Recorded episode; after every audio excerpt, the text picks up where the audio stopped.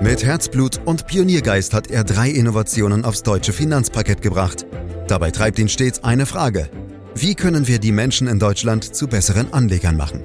Karl Matthäus Schmidt, Vorstandsvorsitzender der Quirin Privatbank und Gründer der digitalen Geldanlage Quirion. Freuen Sie sich auf Klug anlegen, den Podcast zur Geldanlage. Aktienanleger schauen oft und gern auf die Performance, sprich auf die Wertentwicklung der großen Indizes wie zum Beispiel DAX, Dow Jones und Co. Dabei wird oft die so wichtige Dividendenzahlung vergessen, denn sie trägt ganz erheblich zu langfristig guten Renditen bei. Fakt ist, die meisten Unternehmen schütten weite Teile der Gewinne an ihre Anteilseigner aus und sorgen damit für stabile Erträge in den Portfolios. Doch äh, Dividende ist nicht immer gleich Dividende und eine hohe Ausschüttung muss auch nicht immer gut sein. Und genau das ist unser Thema heute mit Karl Matthäus Schmidt, Vorstandsvorsitzender der Quirin Privatbank AG und Gründer der digitalen Geldanlage Quirion. Hallo Karl. Hallo Andreas. Ja, Karl, worauf achtest du eigentlich mehr? Auf eine stabile Dividende oder auf eine gute Performance einer Aktie oder eines Index? Ja, du weißt ja, Andreas, dass ich jetzt äh, kein großer Fan äh, von gezielten Investments in einzelnen Aktien bin. Also von der Seite ist mein Fokus schon ganz klar auf breit gestreute Indizes und äh, da kommt es natürlich darauf an, dass eine Reihe von Indizes so gut harmoniert, dass der Aktienmarkt so breit wie möglich am Ende abgedeckt wird. Weil äh, eine optimale Rendite und natürlich die Performance ist wichtig, aber es ist eben auch so, dass man sich möglichst wenige Risiken ins Depot holen sollte. Und äh, deswegen liebe ich die breit gestreute Anlage. Die erwartete Performance ist also wichtig, da hast du schon recht, aber das Risiko sollte man nicht aus dem Auge verlieren.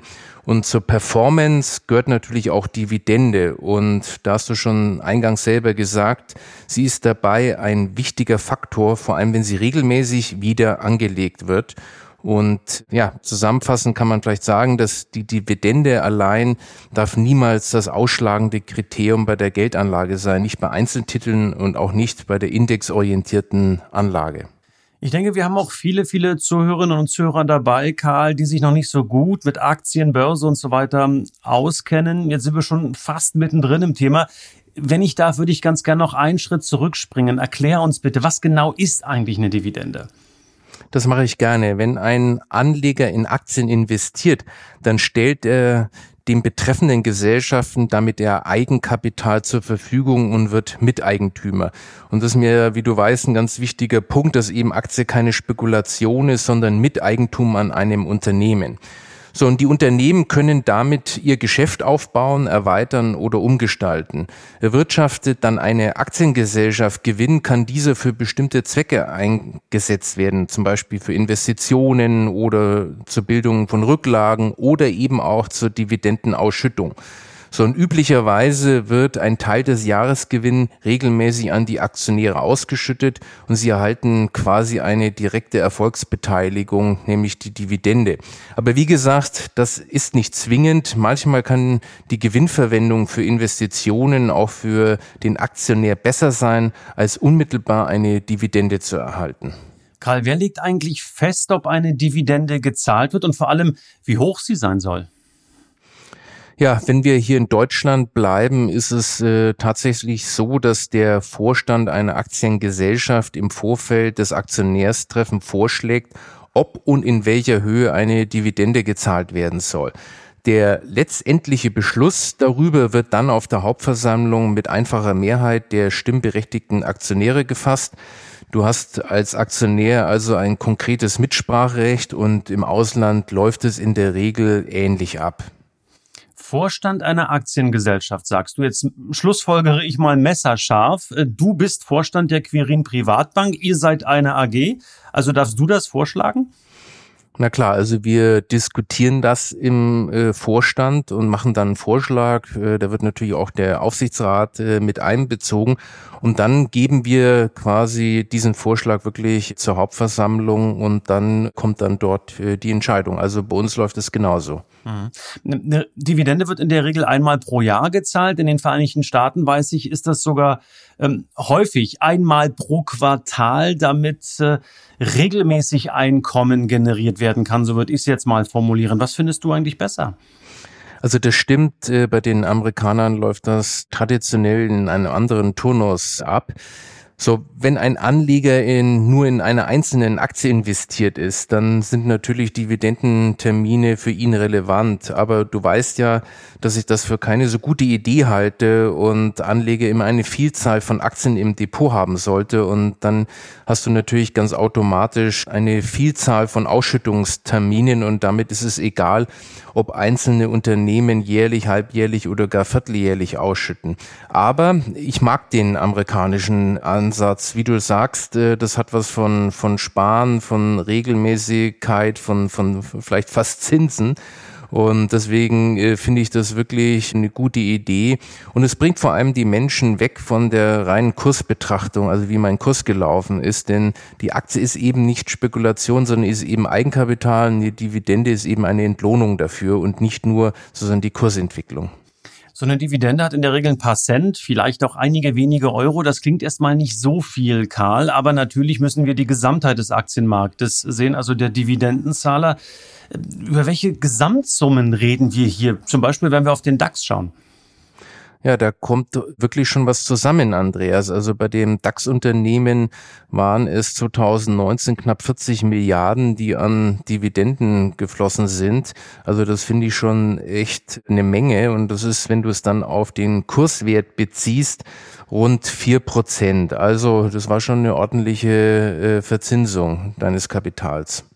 Mhm. Sind das eigentlich echte Gewinne, Karl, oder werden diese Milliardensummen eher aus der Unternehmenssubstanz gezahlt? Ich habe natürlich einen speziellen Grund, warum ich das frage, denn ich erinnere mich, äh, vor vielen, vielen Jahren wurde letzteres ja immer wieder der Deutschen Telekom vorgeworfen.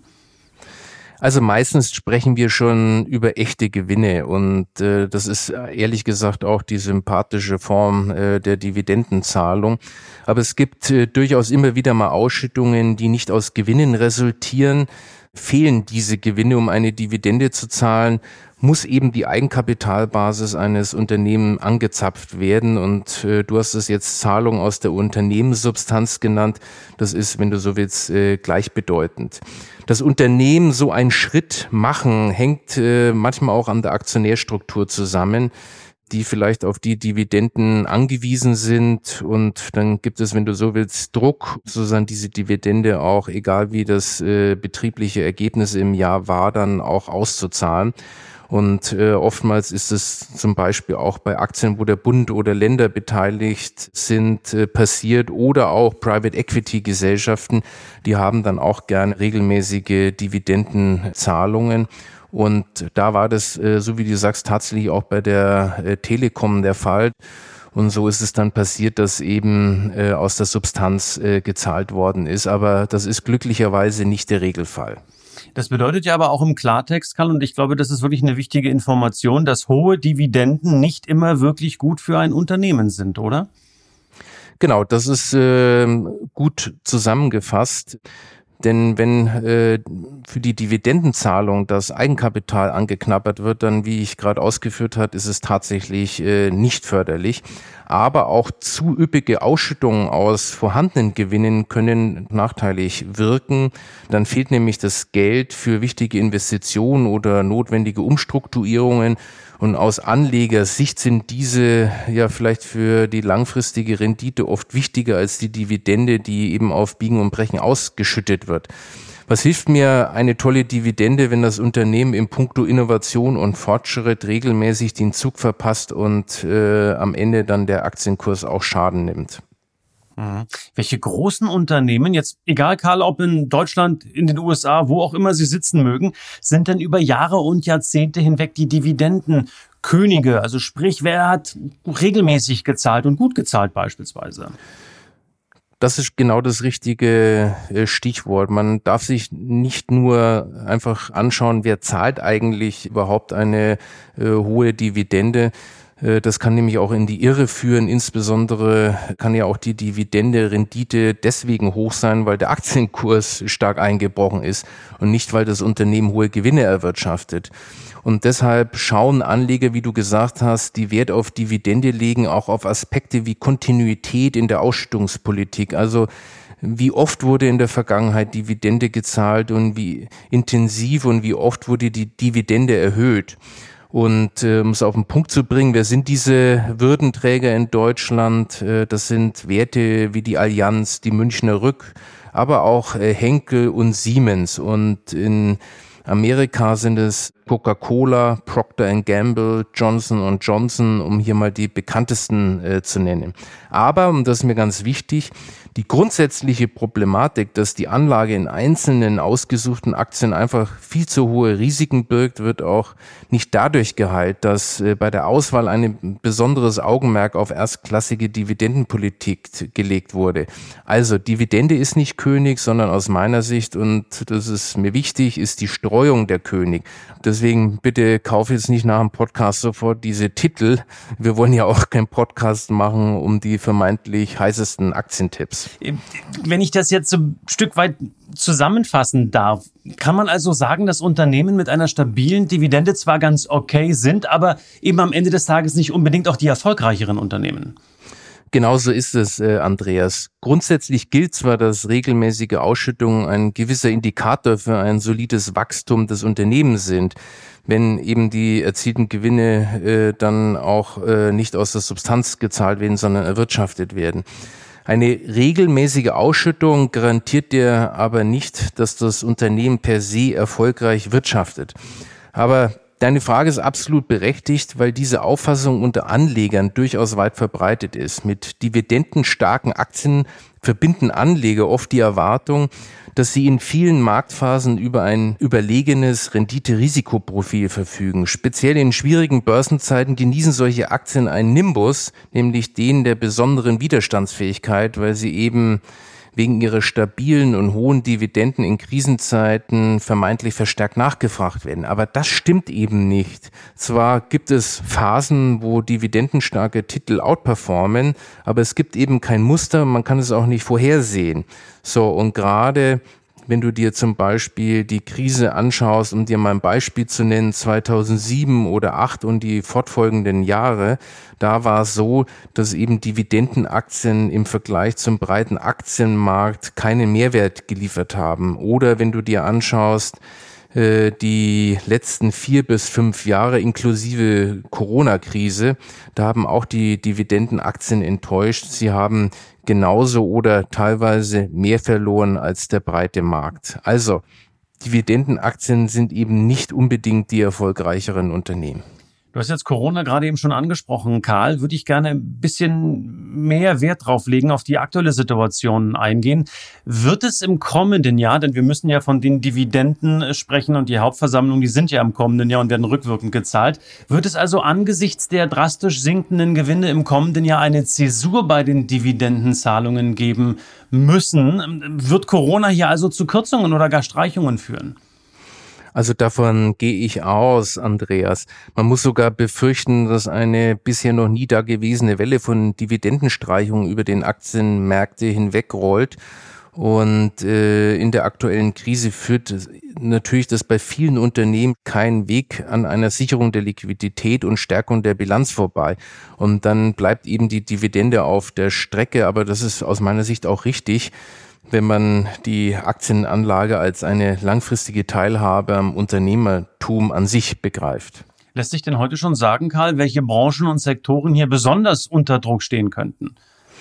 Also Allgemein kann man sagen, dass konjunktursensible Branchen wie zum Beispiel der Energiesektor oder Automobile äh, da äh, leiden. Aber äh, jetzt in Bezug auf Corona haben wir natürlich auch äh, die Hotelbranche, Tourismus, wie auch Kreuzfahrtschiffe oder auch die Fluggesellschaften die äh, teilweise ja wirklich vor ganz großen Herausforderungen stehen und mit Sicherheit keine Dividende mehr zahlen können. Aber auch bei Bankwerten, ähm, die sind auch von der aktuellen Krise betroffen und da gehe ich davon aus, dass wir auch dort Dividendenkürzungen sehen werden. Ich würde ganz gern mit dir in die Vergangenheit schauen, denn es gab ja schon immer große Krisen und Rezessionen. Ähm, kann man vielleicht daraus was ableiten, Karl? Also wie stark wurden damals bei anderen Krisen die Dividenden gekürzt? Also wenn wir uns die Finanzmarktkrise 2008 anschauen, dann sanken von 2008 auf 2010 bei den DAX-Konzernen die Dividenden im Schnitt um knapp 30 Prozent.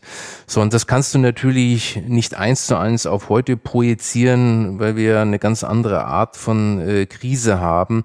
Aber es zeigt dir schon, dass sozusagen diese Einschnitte hart äh, sein können. So, aber nicht, dass wir jetzt hier zum Untergang äh, blasen. Äh, die Lichter am Aktienmarkt gehen definitiv nicht aus. Wir sehen ja auch äh, heute schon eine große Innovationskraft und auch Anpassungsfähigkeit der Weltwirtschaft. Und das sollte man wirklich nicht äh, unterschätzen. Und diese Fähigkeiten wirken auch in Krisenzeiten hier mitunter sogar oft besonders intensiv, weil eben große Krisen hohe Kreativität und schnelles Eingreifen erfordern.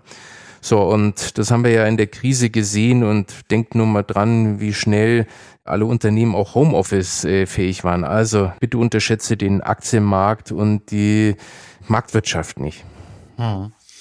Karl, du schwärmst ja in unseren Podcasts oft und gern von ETFs. Bekomme ich als ETF-Investor eigentlich auch eine Dividende oder gibt's die nur für Aktionäre?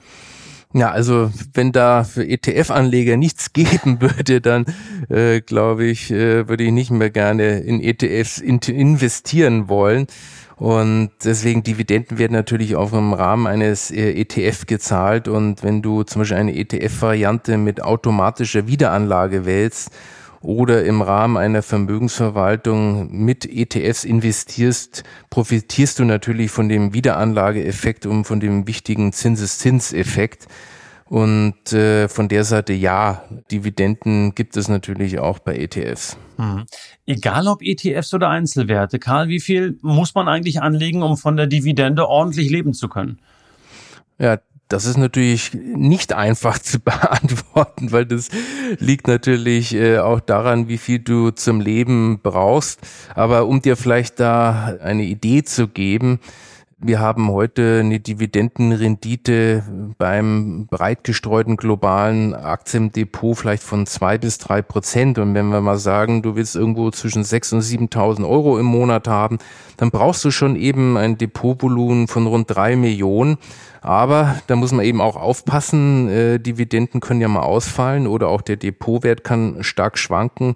Und deshalb äh, diese Überlegung, dass man nur Dividendenwerte hat, und damit dann äh, seine Ausgaben tätigt, äh, das reicht nicht. Man sollte schon insgesamt ein renditeträchtiges äh, Portfolio aufbauen und das ist, glaube ich, die beste Idee. Und vor allem breit gestreut, nicht nur eben halt auf einer Anlageklasse. Hat mir mal ein kluger Mann gesagt, Karl, der macht viele Podcasts. Ähm, abschließend, genau.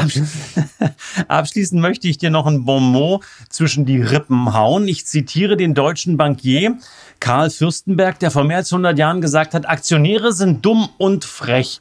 Dumm, weil sie Aktien kaufen und frech, weil sie dann noch Dividende haben wollen. Kann man das heute noch so ernst nehmen, Karl? Also Andreas, ich mag dieses Zitat wirklich nicht. Es ist ja jetzt schon 100 Jahre alt, vielleicht dann mhm. äh, irgendwann doch aus der Zeit gefallen. Äh, ich kann dir noch ein anderes Zitat von Herrn Fürstenberg geben.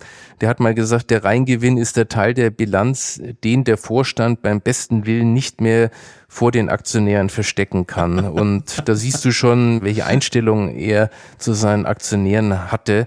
Und äh, ich glaube, wir haben da heute ein ganz anderes Verständnis und das passt auch nicht mehr zu der heutigen äh, Aktienkultur.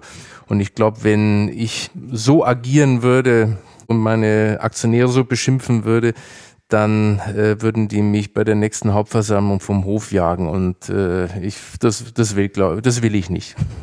Das kann ich verstehen. Äh, und das ist ein gutes Stichwort, weil hm. äh, du jagst nicht jetzt vom Hof, äh, nämlich der Podcast ist schon wieder vorbei. Also die Zeit rennt, wieder eine Menge gelernt heute über Dividenden, Dividendenzahlungen, auch im Vergleich zu ETFs. Ich sage danke an Karl Matthäus Schmidt für diesen Podcast, der so wie alle anderen auch jeden Freitag erscheint. Sie können uns gern abonnieren, wo und wie auch immer. Bewerten Sie uns, empfehlen Sie uns gerne weiter. Und dann sage ich für heute Tschüss, danke fürs Lauschen und äh, noch den Hinweis zumindest äh, www.quirinprivatbank.de. Da finden Sie noch viele, viele weitere Informationen, nicht nur zur Dividende. Das war Klug anlegen. Der Podcast zur Geldanlage der Quirin Privatbank mit dem Vorstandsvorsitzenden Karl Matthäus Schmidt. Wir freuen uns über Ihre Rückmeldungen und Themenwünsche, die Sie uns gerne an podcast.querinprivatbank.de senden können. Die Quirin Privatbank steht für echte Unabhängigkeit, da sie auf Provisionen und hauseigene Produkte verzichtet. Das innovative Anlagekonzept Markt, Meinung, Wissen beruht auf bewährten Erkenntnissen der Finanzmarktforschung und investiert frei von Prognosen in den weltweiten Kapitalmarkt. Die Bank unterstützt interessierte Anleger bei der Altersvorsorge und dem langfristigen Vermögensaufbau. Mehr Informationen erhalten Sie unter querinprivatbank.de.